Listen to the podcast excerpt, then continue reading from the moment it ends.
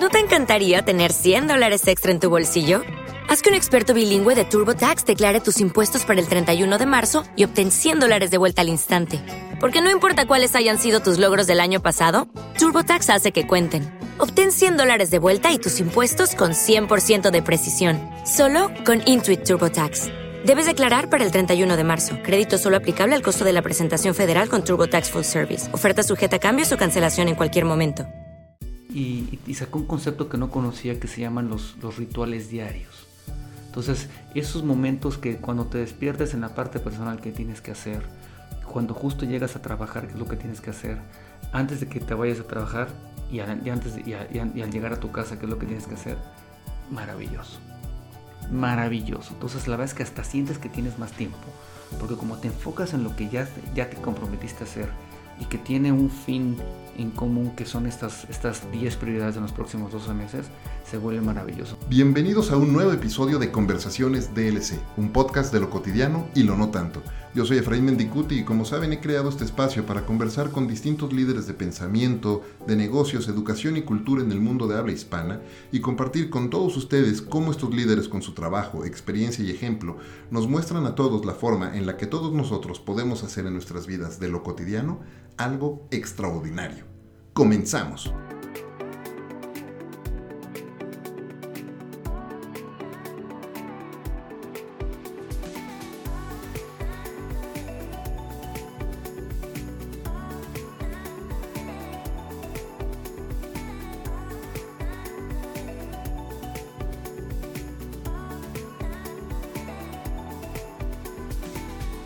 Informático atrapado en la silla de un director general es como se describe mi invitado el día de hoy. No solo es un exitoso empresario que dio un salto de la vida corporativa para emprender, pero también es un eterno estudiante, poseedor hoy de dos maestrías y varios diplomados y además un gran maestro. Conocido en Twitter como arroba comensal en DF, Jorge Aguayo, bienvenido a Conversaciones DLC, gracias por acompañarme. Oye, Efraín, no puede ser con esta presentación, muchísimas gracias. La verdad es que se escuchó, pues la verdad es que no me había imaginado que lo hubieras investigado y eso, pero te, agradezco muchísimo la invitación, me siento muy honrado. Al César lo que es del César. ¿no? Bienvenido y muchísimas gracias por acompañarme. Y eh, ¿qué te parece si como con cada invitado empezamos por el principio y nos cuentas un poco para ir calentando motores sobre la historia de Jorge? Porque además estaba, eh, ahora que estaba investigando un poco sobre tu, tu, tu historia. Okay tú eres licenciado en informática. Ajá. Eh, estuviste haciendo marketing y ventas en Blockbuster, que fue una empresa eh, pues muy exitosa en su momento, que cambió las reglas del juego en su momento.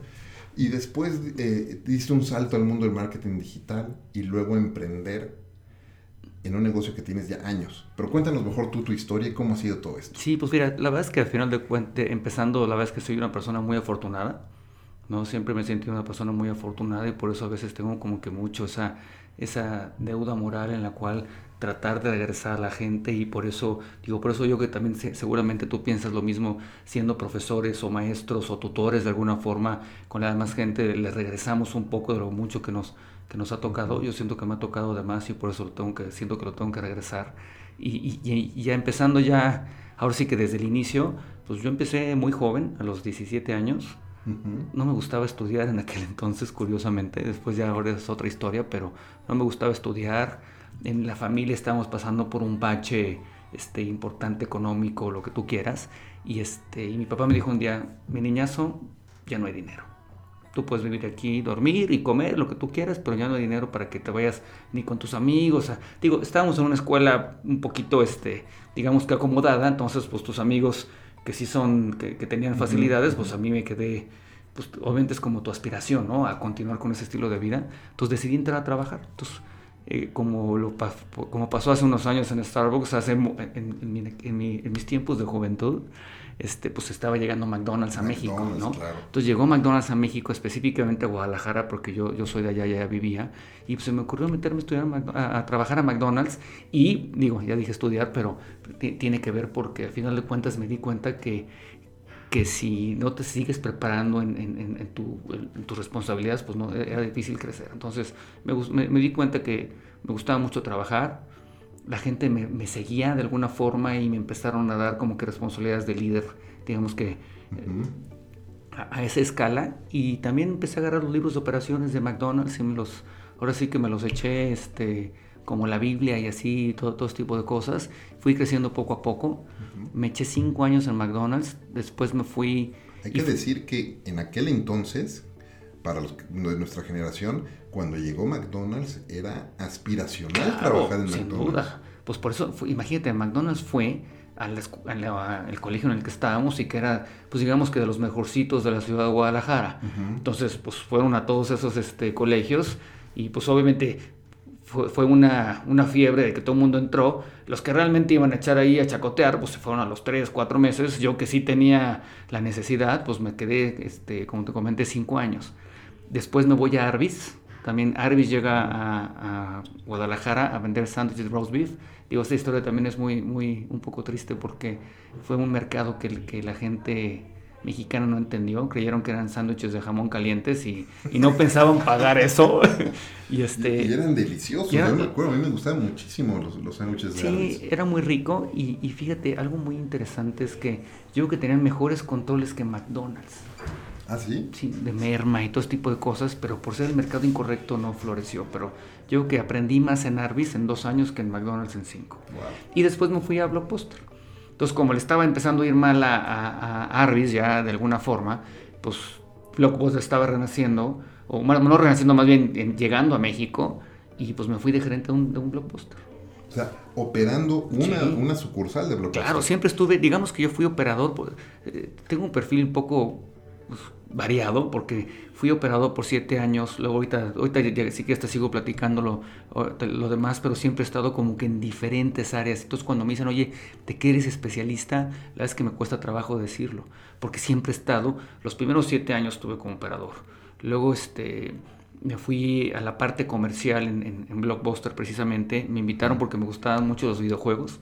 Entonces, pues, esa parte del gaming siempre me gustó y me dijeron, no, pues vente a comprar. Entonces, en aquel entonces empecé a comprar para todas las tiendas de Blockbuster el Nintendo 8-bit y el Super Nintendo. Imagínate lo que estamos hablando. Obviamente, rentábamos beta y VHS. Esperemos que los jóvenes que nos escuchen sepan qué es la palabra beta, porque si no, ya me metí en problemas. Y que no sea una prueba. Exactamente, que no sea una prueba. y este y ya, entonces me quedé, ya prácticamente ya mi carrera profesional se, se fue alrededor de Blockbuster, estuve prácticamente 15 años y estuve en la parte comercial. Me di cuenta, ahí fue cuando empecé a, utilizar las computadoras. Yo no sabía ni usar Windows ni nada de lo que, de lo que obviamente todos conocemos. Y me tocó la fortuna de estar pegado a la gente de sistemas. Entonces veían que me quedaba muy tarde y me dicen, oye, pues ¿por qué te quedas tan tarde? No, pues es que no sé, no sé qué. Me dice, oye, ¿y conoces los macros? Y yo, ¿qué es eso? Pues sí, es, código que tú haces en Excel para que puedas hacer las cosas más rápidos. ¿Cómo crees? Y ya. Y ahí es cuando nació mi amor por todo el tema de la información. Y, pues dejé los videojuegos a un lado y me puse a estudiar este, Excel y macros y todo este tipo de cosas. Ahí me eché varios años. Poquito a poquito iba creciendo, ¿no? En, este, dentro de Blockbuster. Se vienen las oficinas aquí a México, porque en aquel entonces estaban en Guadalajara sigo creciendo y un día mi jefe me dice, oye, ¿qué onda con tu escuela? No, pues yo ya acabé la prepa, muy bien, me dice, ok, y seguramente quieres seguir creciendo. Pues, pues claro, ¿no? Entonces me dice, pues mira, te voy a decir algo, a final de cuentas en una empresa de este nivel, pues no puedes nada más tener la prepa. Imagínate si algún día deja de existir Blockbuster, ¿qué va a pasar? Imagínate, fueron horas que una... Tú eres, no, eso no va a pasar. eso no va a pasar, ¿no? Pues voz de profeta, mi, mi jefe en aquel entonces.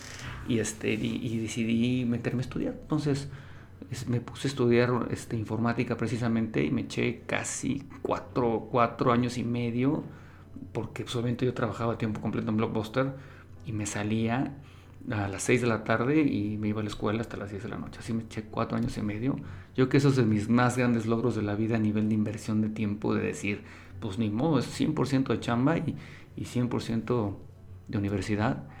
Y pues ya, ¿no? Entonces ahí en Blockbuster estuve muchos años en la parte comercial. Después, por, la parte de la informática, me fui a, a sistemas, que en aquel entonces, pues, marketing digital y todo este tipo de cosas ni las mencionábamos, ¿estás de acuerdo? O sea, ni, existía todo eso, pero pues estuve en el equipo cuando desarrollamos la primer, eh, el, primer e-commerce para Blockbuster, que fueron de los primeros e-commerce que había, yo creo que en, el país. Obviamente ahí aprendí como, como loco y después me regresé a la parte comercial y ahí fue cuando empezó también a salir el tema de las redes sociales, de Facebook, Twitter, todo ese tipo de cosas. Entonces como que para mí era ¿Esto muy... ya era en qué año ya? Ya estoy hablando como el 2006, Ok. ¿no? El 2006, 2000, 2006, 2008 por ahí. Ok. Yo creo que Twitter nació en 2008. 2006. O 2006, exactamente. Y yo empecé en 2008. ¿No? Que ahí éramos pues los pioneros de Twitter, ¿no? Sí, ahí sí, se- conocemos a varios, ¿no? Sí, claro, no, no, no.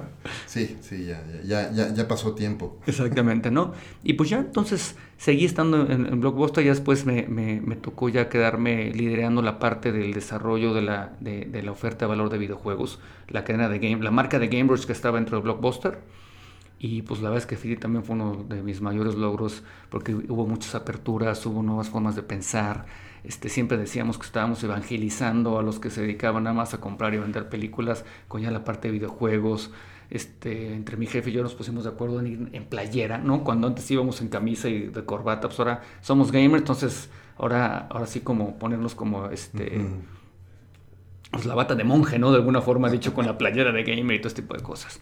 Después me surge una oportunidad para irme a, a Gamers, ¿no? Donde por ahí se, se, se vende, se, se compra una compañía para empezar a crecer y todo este tipo de cosas. Y, y digamos que ahí fue mi primer sabor como, como, como emprendedor, donde se compra esta cadena de videojuegos que se llamaba Games for Less, se cambia a Gamers y pues en dos años abrimos como 63 ubicaciones. Wow. Entonces esa fue, digo, eh, poquito antes había estaba terminando la, este, mi primer maestría en dirección de empresas, pero realmente la verdadera maestría fue echarse Claro. no sé cuántas tiendas. Pero, la maestría que hiciste en administración de empresas no fue cualquier maestría, porque la hiciste en... Lo hice, lo hice en el ITAM y, estaba en doble grado con Arizona State University. Por ahí es más Jorge Ruiz, que ya vi que, que estaba, Ujú. que, que lo has invitado, ya lo invitaste también aquí las Sí, primeras sí, veces. sí. Ahí lo conocí, nos ahí hicimos juntos la Ah, maestría. el me- Exactamente. Y Me, la me que... acuerdo mucho cuando Jorge estaba haciendo la maestría, justo. Exactamente, ahí, ahí nos conocimos y, y pues ahí, desde ahí la amistad.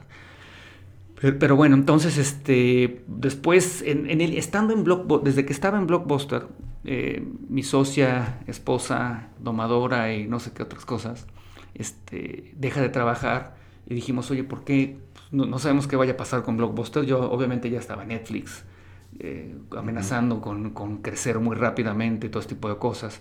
Ya Blockbuster le había dicho que no quería comprar Netflix y, y pues obviamente, oye, si no me compras, pues no importa, yo voy a seguir creciendo lo que tú quieras. Digo, obviamente ya estoy hablando con el periódico este, en la mano, ¿no?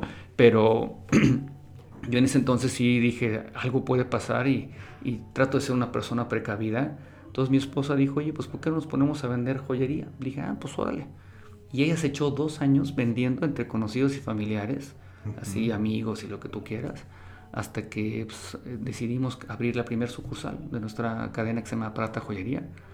Y, y ya empezó, y al final de cuentas, lo que yo le dije a ellas, pues yo tengo esa experiencia de haber trabajado en operaciones, de multitiendas, de no sé qué, to- todo esta, este back office de, de cómo comprar, de cómo resurtir, de cómo hacer las distribuciones en las diferentes este, sucursales todo ese tipo de cosas. Y pues fue, ahora sí que, como platicamos, una inversión de 4 mil pesos, que pues ahora ya se, nos dedicamos una a inversión de 4 mil pesos. inicial. Y, y empezaron, hicieron, bueno, me imagino que ahora hacen diseños también, pero Sí. en aquel entonces empezaron con diseños o era compraban en algún lugar y revendían en el otro. Fíjate, si de repente, obviamente, respetando, respetando las distancias, nosotros nos definimos más que nada como el, el mix-up o el Zara, ¿no? El mix-up de la música o el. Zara de la ropa, ¿no? O sea, digo, más bien de- de- dedicando nosotros a la joyería.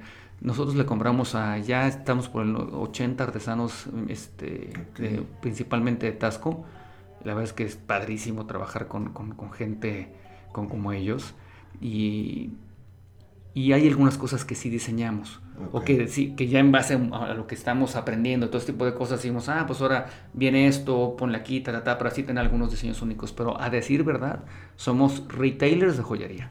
Lo, lo que me encanta de ese, de ese modelo, y, ¿no? y yo lo platico mucho, eh, mi esposa también lo platica mucho con nuestra hija, es cómo poder, por- y porque creo que eso le falta enseñar a la escuela, porque en la escuela no nos enseñan nada de eso. Te enseñan 47 mil cosas, pero no nos enseñan a cómo hacer dinero, ni cómo Emprender, administrarnos, claro. ni mucho menos a emprender. Y entonces, Claro. una de las cosas que hacemos mucho con, con mi hija es poderle eh, enseñar que uno el, el dinero sí se puede hacer y cómo. ¿no? Y entonces el concepto tan sencillo de, mira, compro aquí lo mejor y lo vendo acá. Claro.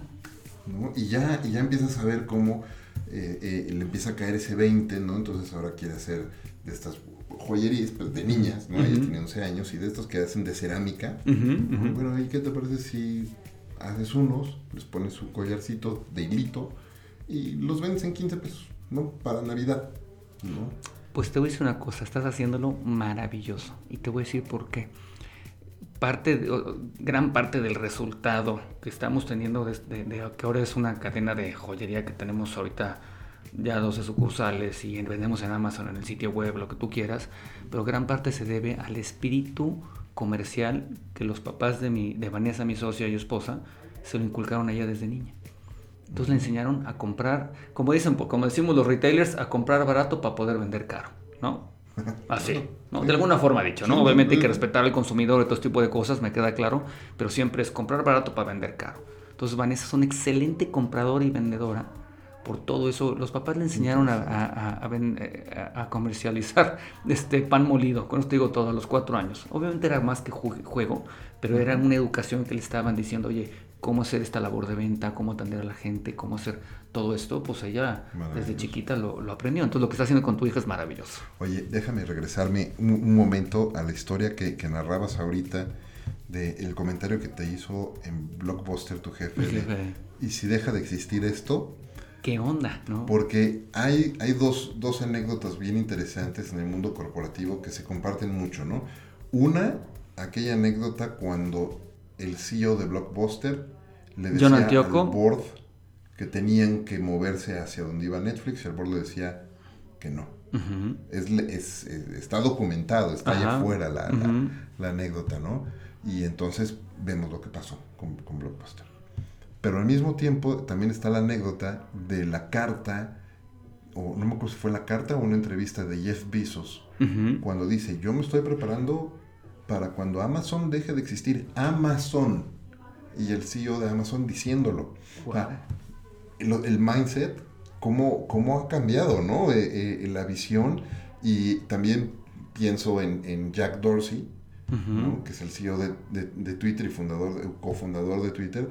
Y él dice, él no cree que vaya a desaparecer, pero él sí sabe que pues inmortal no es. Y que entonces tiene que ser una operación y un movimiento y una empresa que subsista en otras y otras y otras generaciones eh, con una misión muy clara. Entonces me encanta eso porque ¿cómo, cómo lo piensas tú ahora que eres empresario y cómo lo llevas tú a, por ejemplo, a tu empresa.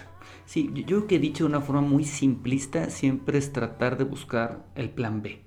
Entonces, yo cuando, cuando dejo gamers eh, iba, y para meterme ya a Prata al 100%, hubo ahí un choque de intelectos con, con mi esposa o mi socia, y, este, y decido abrir una, una agencia de marketing digital. Y decir, oye, ¿sabes qué? Prefiero tener un excelente matrimonio a tener una mala socia. Y, y puse una agencia de marketing digital. Después de, de, leer un, un, libro que la verdad es que sí me gustaría recomendarlo aquí a, la, a la, audiencia, que se llama The Pumpkin Plan. Es, es un... Este, ¿The Pumpkin Plan? The Pumpkin Plan, sí, del plan de la calabaza. Así. Ah, el cuate se llama eh, Mike McCollowicz el apellido es un poquito raro, pero más o menos así se pronuncia. Y lo que hace es enseña al lector a cómo desarrollar, crecer una empresa comparándola por cómo, cómo estos granjeros preparan sus calabazas para, para los concursos de calabazas gigantes. Entonces hay siete pasos muy específicos de qué es lo que hacen ellos y los compara con el mundo empresarial. En ese momento a mí me voló la cabeza ese libro y decidí cerrar la agencia, decidí hacer las paces con, con mi socia es decir, ¿sabes qué? Mejor focus and reach. Vamos a enfocarnos en un solo negocio y hagamos esto y lo otro, pum, pum, pum, pum. Y, pues la verdad es que... ha funcionado. ha funcionado. ¿Cuántos puntos de venta ya? Ahorita tenemos 11. Nos detuvimos este año porque vamos a, desarrollar otro modelo de negocio. Es más, va a estar aquí una cuadra. Luego te voy a ah, invitar. Vamos a poner una vending machine.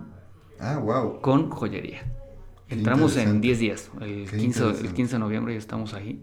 Entonces por eso este año no abrimos porque me dediqué a hacer todo el research and development de, la caja, el empaque, la comunicación, porque es otra cosa completamente diferente a, tener un, kiosco, ¿no? Entonces creemos que es un modelo que puede ser muy replicable y, y, eso pues sí puede, en vez de abrir tres o... Nosotros regularmente abrimos como tres al año, pues más, más bien podrían ser diez. Claro, tu costo de real estate baja muchísimo y puedes tener márgenes mucho mejores. Y la parte más complicada, como todas las empresas, la gente. Como es una, una máquina, ¿ya? Oye, no importa, aquí está la máquina. Nosotros tenemos que contratar una, una empleada de preferencia mujer. Digo, no es por querer ser, este, sí, sí somos fanáticos de la diversidad, pero al final de cuentas la mujer le compra a la mujer principalmente, ¿no? Hay este, un proceso de empatía. Es un proceso de, empatía por ser joyería, ¿no? O sea, que se dejan poner, tocar la oreja con otra mujer porque le ponen los aretes y cosas, cosas como esas, ¿no? Que es, es complicado. Y este, y pues imagínate quitarnos el factor más difícil para nosotros, que es el ser humano, pues más bien, es más, con esto ya podemos ahora sí contratar a más caballeros porque ya nada más es, sería rellenar la máquina de alguna forma, ¿no? Oye, cuéntame, cuéntame, déjame poner un pin en eso y, hacer un paréntesis en eso porque ahorita que decías de las contrataciones me acuerdo, ya hace, hace unas semanas grababa aquí mismo en esta sala con, con Güera Supernova.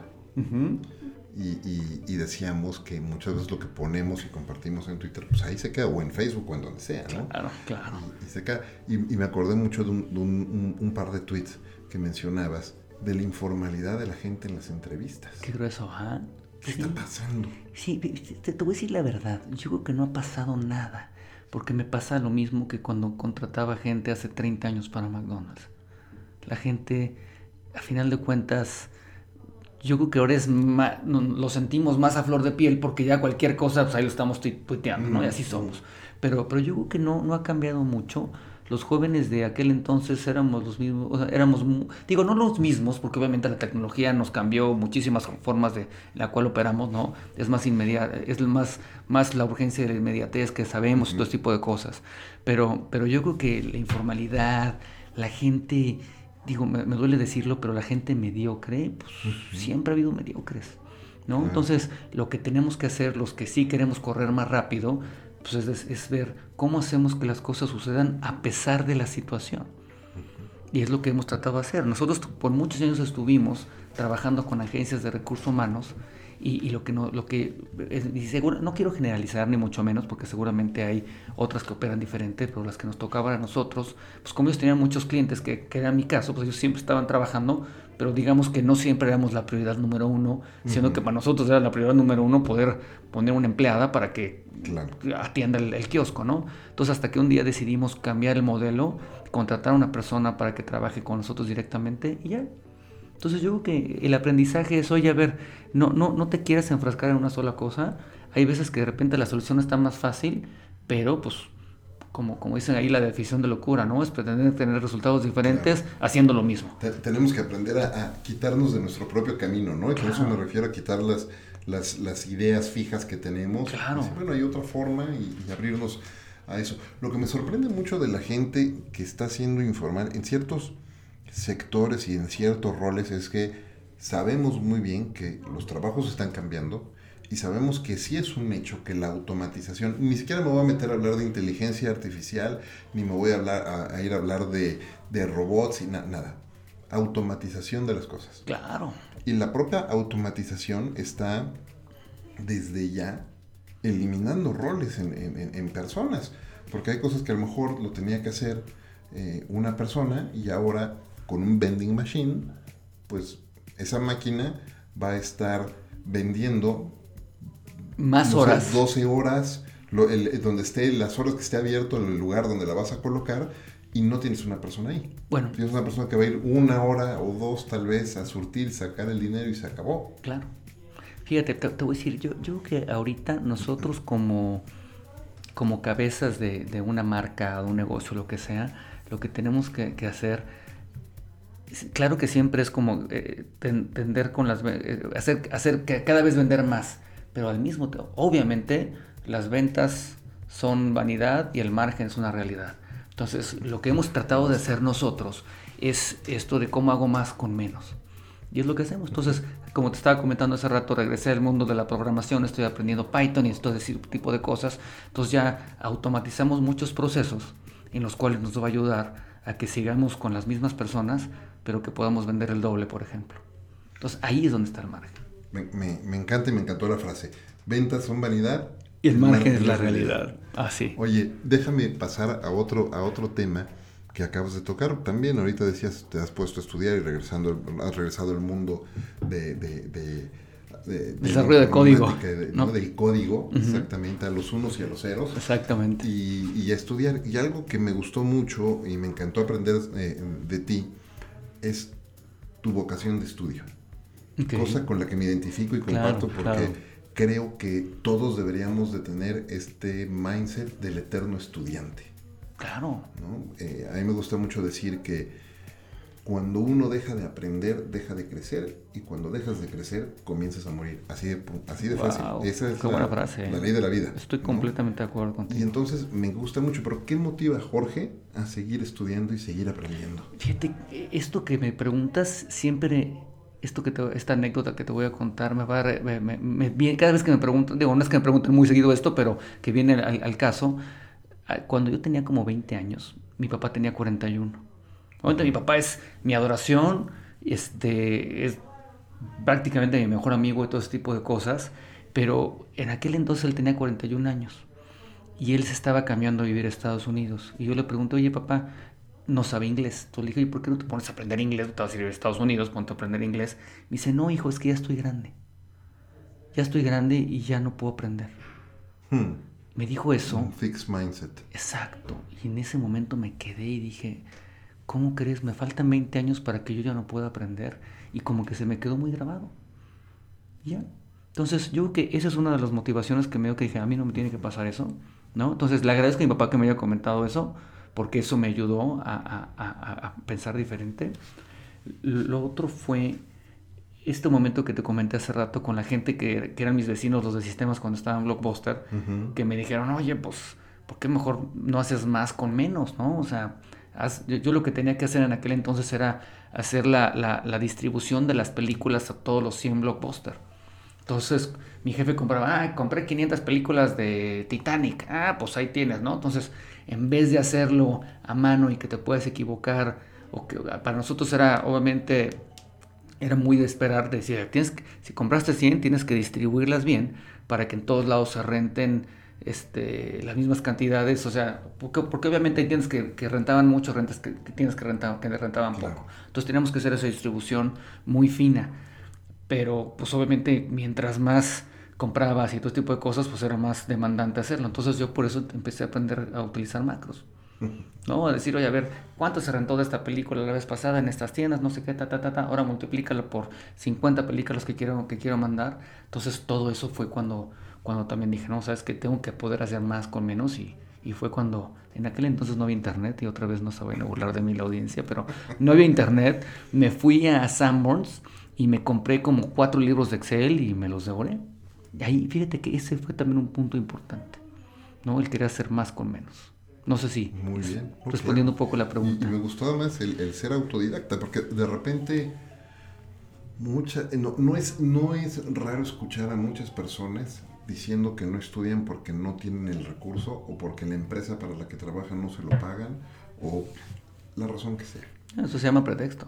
absolutamente. YouTube es, yo ahora imagínate, yo tengo dos fuentes principales para aprender. LinkedIn, ¿no? LinkedIn Learning, que los llevo, bueno, antes eran Linda, seguramente los recuerdas. Pues yo tengo cinco años utilizando este, Linda y ahora LinkedIn Learning. Y, y, la segunda fuente es YouTube. Claro, me, recordaste eh, una, una, anécdota. Hace poco fui a, tomar un seminario a, San Diego y dentro de los keynote speakers estuvo Rachel, Rachel Hollis que es autora de, un par de libros muy, muy reconocidos, bestsellers, que se llama uno eh, Girl Wash Your Face y el otro es Girl Stop Apologizing. Y, y, entonces eh, Rachel cuenta dentro de su plática y cada vez que si tú escuchas su, su podcast que se llama Rise, lo cuenta mucho, ella construyó toda su empresa y toda su marca. Ella terminó, no, no, no estudió la carrera, terminó la preparatoria, tiene un high school diploma y se acabó y tiene dos empresas multimillonarias. Y lo que ella explica es, todo lo que yo sé, lo googleé y me puse a ah, estudiar. Porque la información es cierto, la información está allá afuera, ¿no? Ahorita eh, una, uno de, las, eh, de los grandes temas que yo estoy abordando en muchas de las conferencias y eventos en los que estoy participando es el tema de transformación digital. Claro.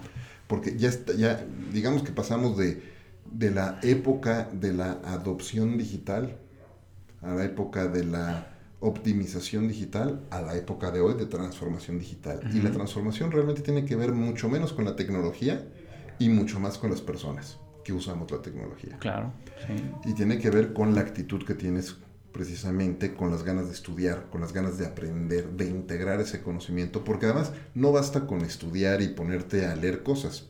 Hay una gran diferencia entre eh, conocimiento teórico y un conocimiento aplicado. Claro, sin duda alguna.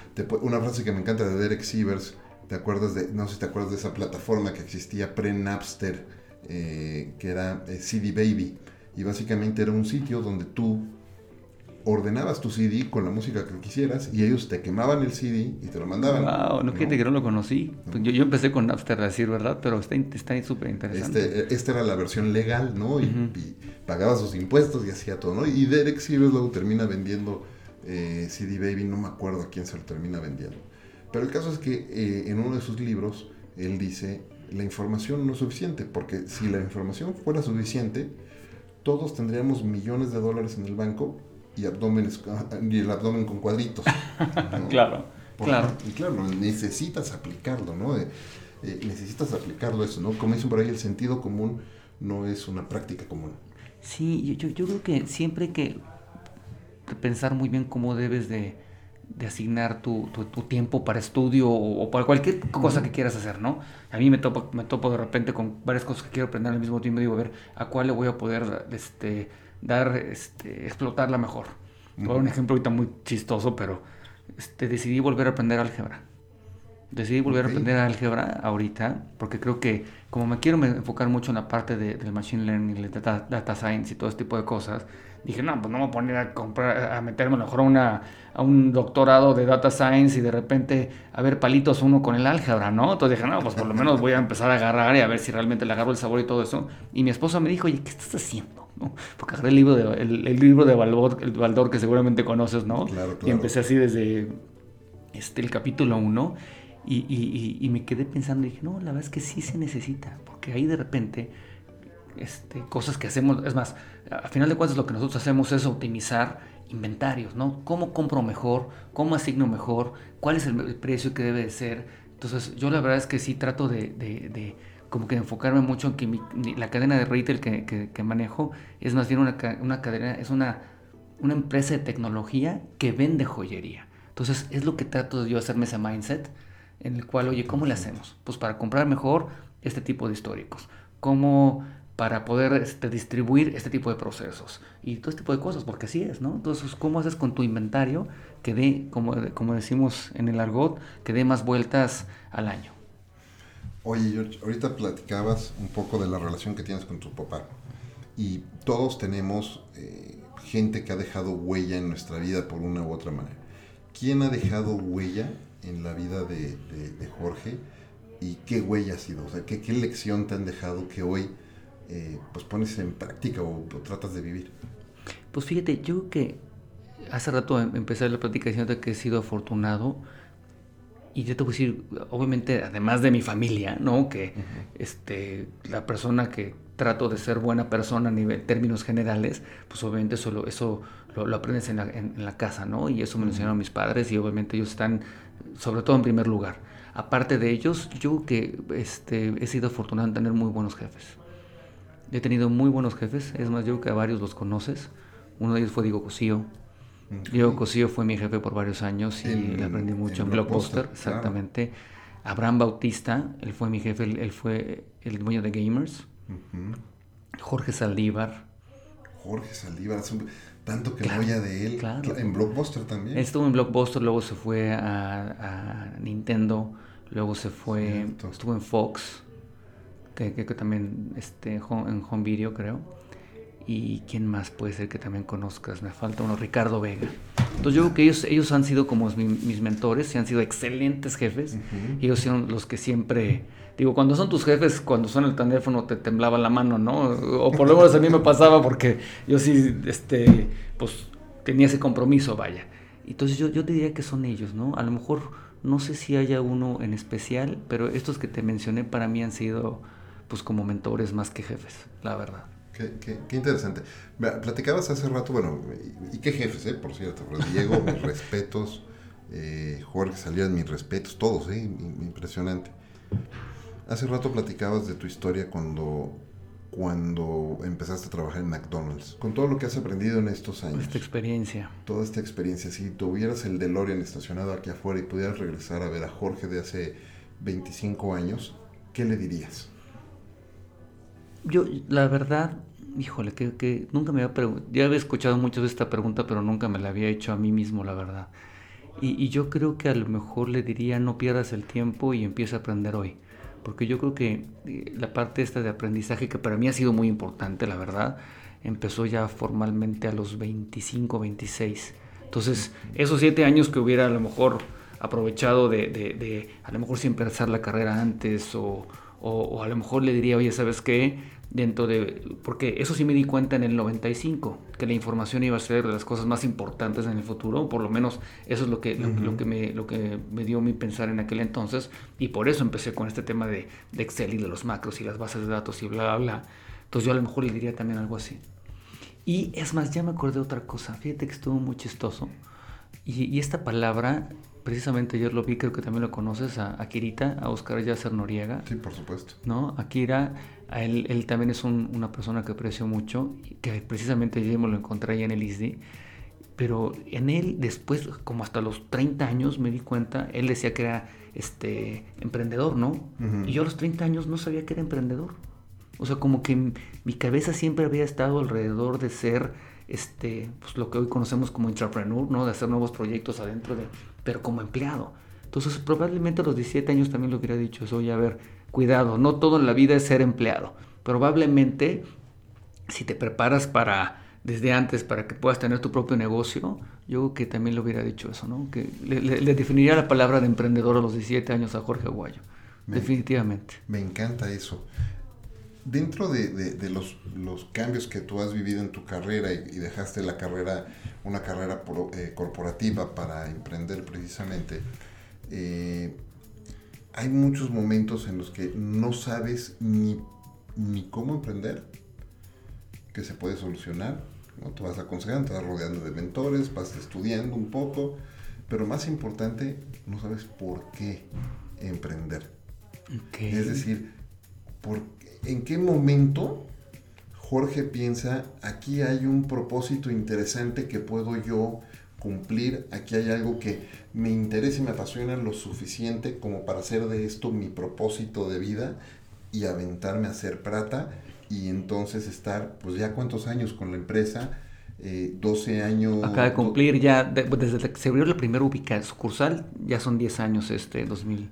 10 años. Ya son 10 años. 10 años dedicado a, eso y cómo, cómo decís, cómo descubres, ¿no? Porque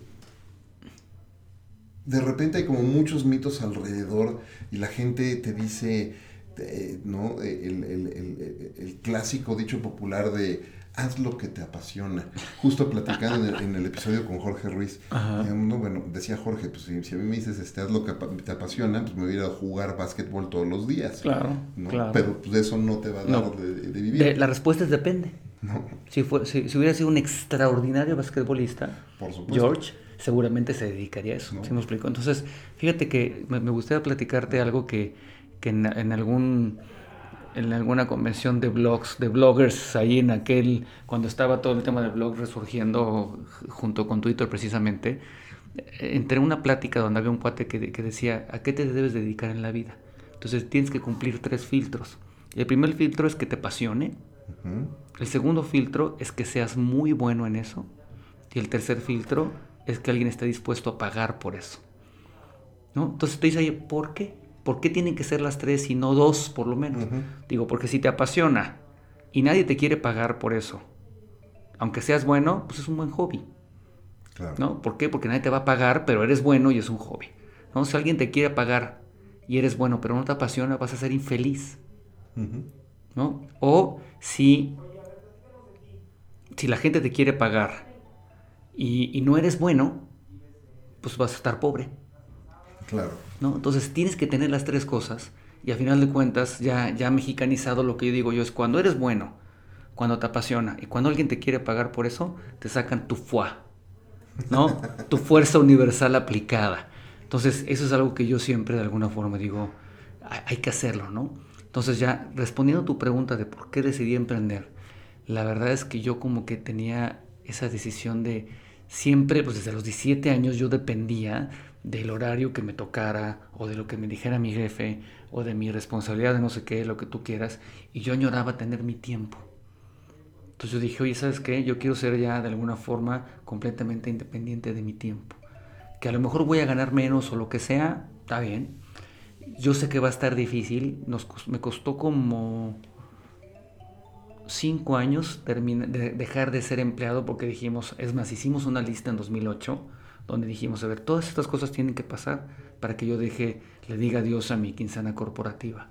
¿no? Entonces era pues a lo mejor no tener deudas, tener una lanita ahorrada, saber que con el negocio ya vamos a poder aguantar por lo menos tres años, ¿no? Sin necesidad de, volver a buscar un empleo. O sea, como que hicimos una lista que, yo creo que esa, esa, planeación fue, fue clave porque sí nos ayudó mucho a tener como que cierta seguridad de hacerlo, ¿no? Entonces, regresando ya, para no irme tanto a las, ramas, es uno, tener, libertad de mi tiempo, sí que me apasiona lo que, lo que, lo que hago, definitivamente me apasiona.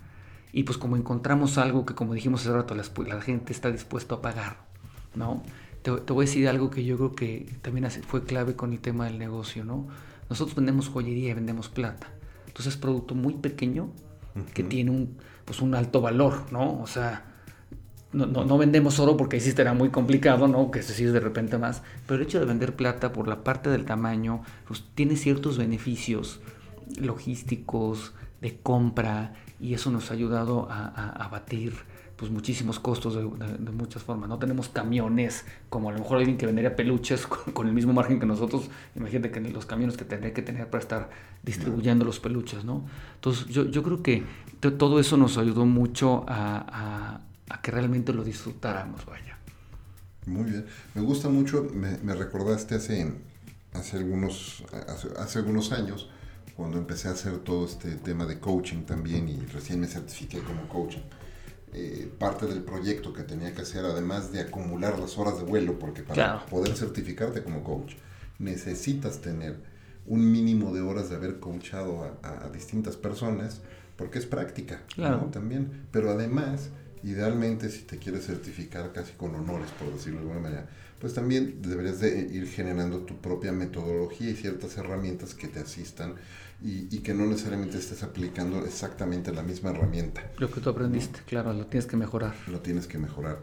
Y entonces eh, desarrollé una herramienta que yo le llamaba el triángulo de tu marca personal. Okay. Que no necesariamente tiene que ver con personal branding, sino de tu legado personal, donde por un lado ponía en los cimientos ¿no? Eh, dos, dos, columnas de cimientos, que son los valores, tus valores, las cosas que más valoras en la vida y, los principios que guían tu vida. Y luego en un extremo, arriba de eso, una línea horizontal, en un extremo, lo que mejor sabes hacer, para aquellas cosas para las que eres muy bueno haciendo. Y por el otro lado, del otro lado, aquellas cosas que adoras hacer, que te encantan hacer. Típicamente están relacionadas si eres muy bueno jugando fútbol, seguramente te va a gustar jugar fútbol. Claro. Eh, pero después, ¿no? yo decía, cuando explicaba a la gente y, a, la gente que, tengo el honor de poder coachar, como se los explico, es, está la frase típica de decir, hago lo que me encanta y hasta me pagan por hacerlo. ¿no? El problema de eso es que si lo haces así nada más, te encierras en un círculo vicioso de autocomplacencia, de autosatisfacción, pero decir, mira, hago lo que me gusta y está padrísimo.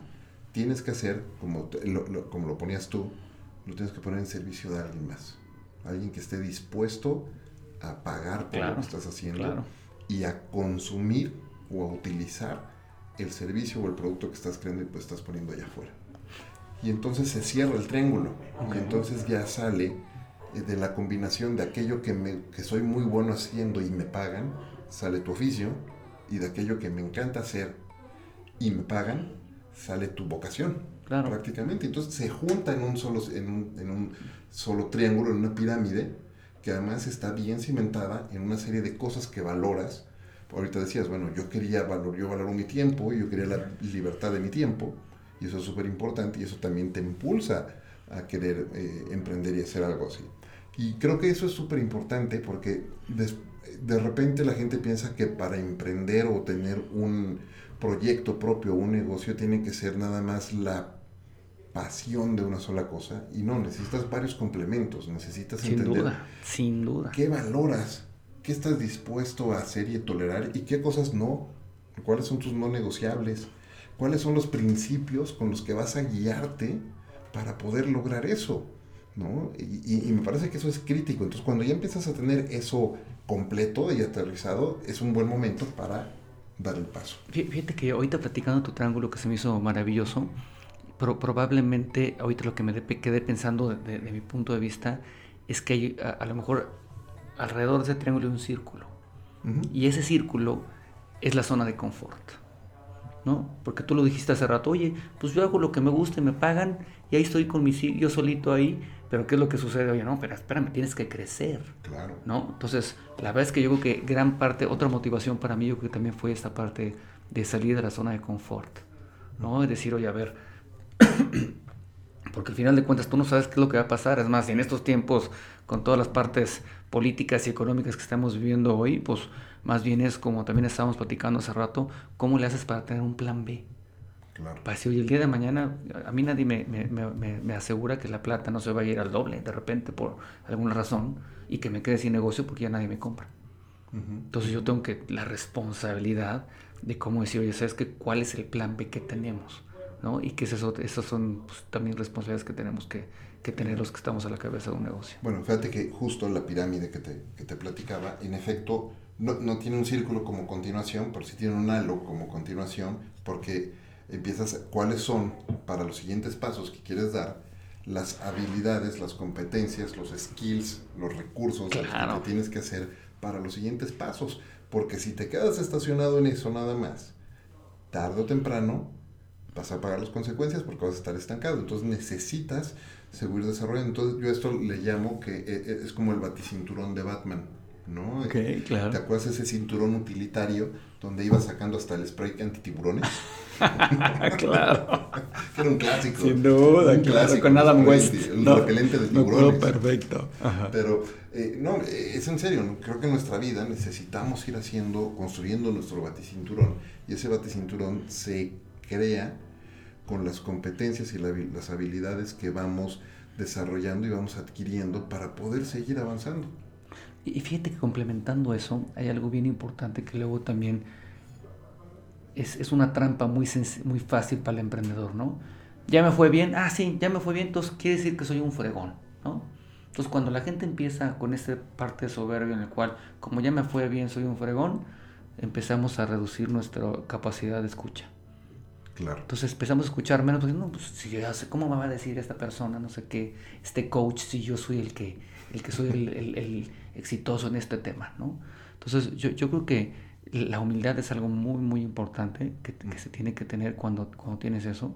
Y, yo lo que, le, como, como lo, lo, lo, comento, es decir, el problema no es que sepas lo que no sabes. El verdadero problema radica en que no sabes lo que no sabes.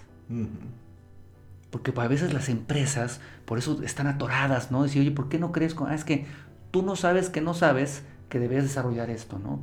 Tú no sabes que... y, es cuando te, empiezas a salir a cosas que no están en tu expertise, ¿no? Como venimos platicando hace rato, no podemos saber todo. Entonces estamos en la parte comercial o en la parte de este, sistemas, lo que tú quieras, pues hay veces que de repente la parte de los abogados o la parte de realmente el recurso humano y todo este tipo de cosas que decimos, ah, eso está, eso está fácil, ¿no? Pues no, financieramente hablando, por ejemplo, es una locura. Entonces yo creo que esta parte de, tener humildad y, tratar de encontrar todos esos huecos de, lo, de, que encuentres qué es lo que no sabías que no sabes, es maravilloso. Oye, George, me encanta, me encanta ese consejo. Se nos está acabando el tiempo, pasa volando el wow. tiempo.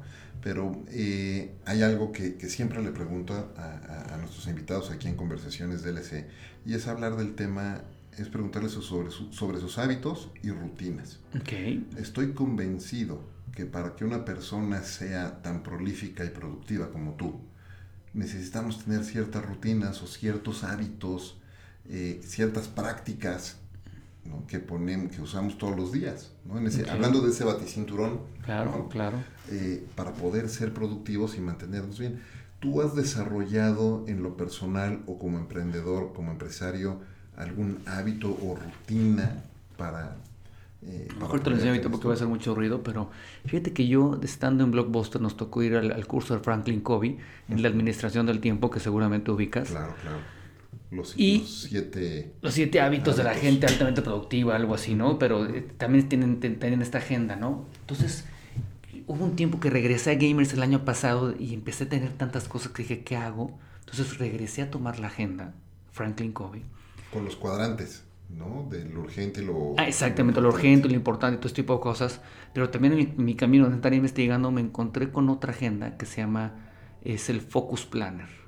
No sabes lo interesante que está. Ahorita que terminemos te lo enseño, pero el Focus Planner te ayuda a planear tu vida personal, tu vida este, profesional, a que, a que te enfoques precisamente en las 10 cosas más importantes que debes de hacer en los próximos 12 meses hay algo que, que, dentro de ese focus planner, porque tienes, tienes que planear por cuarto, uh -huh. y, y, y, y, sacó un concepto que no conocía que se llaman los, los rituales diarios.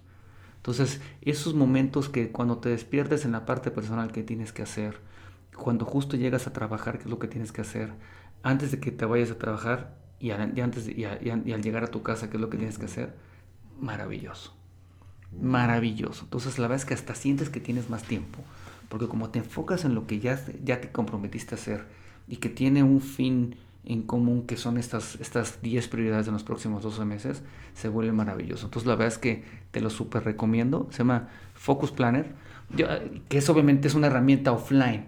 También en la oficina tenemos Trello y tenemos Slack y lo que tú quieras, pero esta parte offline ayuda de manera maravillosa. Fíjate que yo, eh, una de las prácticas que, que desarrollé, incluso en, en Twitter, curiosamente luego me dieron una, como un reconocimiento por, por esa práctica, pero yo le llamo los Big Fives.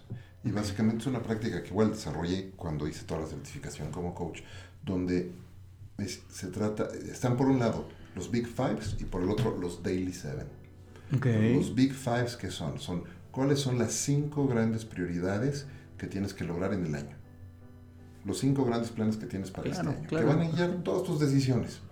Y luego esas cinco, cómo se bajan al trimestre, cuáles son las cinco grandes acciones que tienes que hacer este trimestre que te van a ayudar a construir hacia esos cinco objetivos del año. Lo mismo para el mes, para la semana y cada día. Claro, está y increíble. Yo, es muy similar a esto. Tengo un cuaderno, literal, es un cuaderno donde yo pongo los Big Fives de la semana y de cada día. Y eso lo hago los domingos en la noche o los lunes en la mañana a más tardar. Mm. Y entonces ya sé que cualquiera que sean las decisiones que tenga que hacer tienen que ver con esos big fives de cada día. Porque nos van a llegar pendientes 40 mil. Claro. Y tienes que saber a qué decirle que no. Porque el cerebro humano es muy Me engañoso encanta. y nos Me encanta, encanta. checar de don, don, ya lo hice, ya lo hice, ya lo hice, porque queremos nuestro shot de dopamina. Y entonces te puedes perder en resolver los urgentes de otros en lugar de las prioridades para ti. Claro. Entonces yo le llamo eso los, los Big Fives. Ah, pues esto es muy similar, ¿eh? pero así haz de cuenta que es, es una metodología muy similar. Por esto me enseña el libro, una vez dices, ah, mejor adopto esta agenda y, y, que lo puedes aplicar como lo tienes tú ya Buenísimo. muy bien metodologizado. La otra práctica son los Daily Seven. Y los Daily Seven son cuáles son esas prácticas o rituales diarios que debes de hacer para guiar tu vida, para estar bien tú contigo. Más claro. allá de tus acciones claves del día, son cuáles son tus detonadores personales. Mi café de la mañana, ¿no? mi ejemplo, lectura, mi ejercicio. El ejercicio, ¿no? En mi caso, por ejemplo, es gratitud, ejercicio, meditación, eh, distintas cosas que trato de hacer todos los días, independientemente de las prioridades que tengo que hacer en el trabajo, son las cosas que debo de hacer para estar yo contento conmigo. increíble, increíble. ¿Qué, otro hábito has desarrollado en este tiempo? Por ejemplo, no sé, en las mañanas tienes alguna rutina en tus mañanas o, en el, o al final del día. Pues con estas rutinas diarias es, la verdad es que trato de hacer es, me despierto, me voy a hacer ejercicio, termino de hacer ejercicio, trato de, leer o de, estudiar más bien por lo menos media hora, reviso mi agenda, precisamente el, el Focus Planner, y vámonos a chambear estamos trabajando todo el día. Algo muy importante que también ya tengo un rato que lo hago, estoy muy contento, es apago el WhatsApp prácticamente. Digo, perdón, el WhatsApp ahorita no se usa, o sea, tenemos que tener esa, como que esa, obviamente esa disciplina. Yo sé que lo que estoy diciendo es obvio, pero a veces lo tienes que tener, lo tienes que tener este muy presente para que realmente lo hagas. el sentido común Exacto, no, es práctica común. Exacto. Entonces, como que esta parte de tener ya esta, esta metodología, porque también hay, eh, ahorita te lo voy a enseñar, pero también te dice, oye, ¿cómo planeas tu semana de manera regular? Entonces eso te ayuda a hacer, por ejemplo, chunks de, de, cosas, ¿no? Oye, yo sé que tengo que hacer estas cinco cosas en el día, mejor las hago todas de un jalón y ya casi casi las hago de manera automática. Entonces en vez de tardarme dos horas, me termino tardando una hora porque ya es, dejas una cosa y agarras la otra. Entonces yo, ¿qué, qué es eso? ¿Y qué otra cosa? No, pues prácticamente es eso. A lo mejor estoy hablando mucho de tema de trabajo, pero no, me, gusta, está, muy bien. Pero así es. ¿Dónde, ¿Dónde, las personas que nos están escuchando pueden conectar? Es muy popular en Twitter, pero igual, ¿dónde, dónde cómo pueden conectar contigo? Pues sí, yo, yo que tengo diferentes cuentas en Twitter, pero la que uso más es precisamente la de arroba comensal en DF, cuando en algún momento tenía un blog donde salía, como vivía por la zona aquí de Polanco y todo este tipo de cosas, pues todos los días comía en la calle y y pues algún día se me ocurrió la locura de empezar a tomar foto, foto, fotografía de la comida. Sí te puedo decir que sí fui de los primeros en esta ciudad que la gente se me queda yo dice, ¿por qué le toma foto a la comida este loco, no? Y este y ya de ahí se desarrolló este todo, todo ese tema, pero me pueden encontrar en Comensal en DF. Muy bien, buenísimo. Pues eh, eh, llegamos a la pregunta final del programa. Y es que la premisa de, de Conversaciones DLC es cómo las personas, los grandes líderes, hacen todos los días de lo cotidiano algo extraordinario. Y entonces te pregunto para ti, Jorge, ¿qué es y cómo haces de lo cotidiano algo extraordinario? Yo creo que hace rato dijiste una palabra que me encantó, que es gratitud. Entonces yo creo que enfocándose en encontrar a la gente haciendo algo, algo correcto es algo muy importante y darle de alguna forma, como dicen este, retóricamente, su palmada en la espalda. Entonces mi trabajo como jefe es encontrar a la gente haciendo algo correcto y sorprenderlos. Y decirles, ¿sabes qué? Muy bien hecho. A todo mundo nos gusta el reconocimiento. Entonces, si nosotros como jefe nos encargamos de ver qué están haciendo bien y para que lo repitan, pues yo creo que eso sería algo interesante hacer todos los días y tenerlo como práctica, ¿no? Sorprender a tu gente haciendo algo bien y reconocerlo. Me encanta y sorprender a la gente, reconocerlos haciéndolo algo bien, sorprenderlos dándoles ese, reconocimiento. Me encanta. Muchas gracias por compartir Muchas eso. Gracias. Muchas gracias por acompañarme en conversaciones DLC. Antes de irnos, quiero hacerte un rápido y breve reconocimiento, Jorge, por esa actitud y esa intención de eterno estudiante, ese ejemplo que nos pones de, de seguir estudiando. No lo comentamos mucho, pero dos maestrías, tres diplomados, licenciatura, sigues haciendo, sigues estudiando, participas como tutor ahora en el ISDI. Eh, muchas gracias por poner ese ejemplo. Muchas gracias. Y, fíjate, me gustaría cerrar con una frase que es mi, esa es mi frase favorita de, la vida, que es hay que trabajar duro y con pasión para que algún día tus ídolos se conviertan en tus rivales. Qué increíble. Me encanta esa frase y esa es la que yo utilizo. Me, encanta, buenísimo. Muchas gracias por compartir de nuevo. Muchas gracias por acompañarme en este episodio de Conversaciones DLC. Y muchas gracias a todos ustedes amigos por acompañarnos y escucharnos en este episodio. Recuerden, este es un programa semanal, así que si no lo han hecho ya, suscríbanse al mismo y compártanlo también si es que están encontrando valor en todo esto que estamos compartiendo aquí en Conversaciones DLC. Yo le doy las gracias también como todas las semanas a Ricolto Café, el mejor café de México, por acompañarme en esta aventura de vida. Y gracias a todos ustedes por escucharnos. Soy Efraín Mendicuti, esto es Conversaciones DLC y los espero en el siguiente episodio. Hasta la próxima.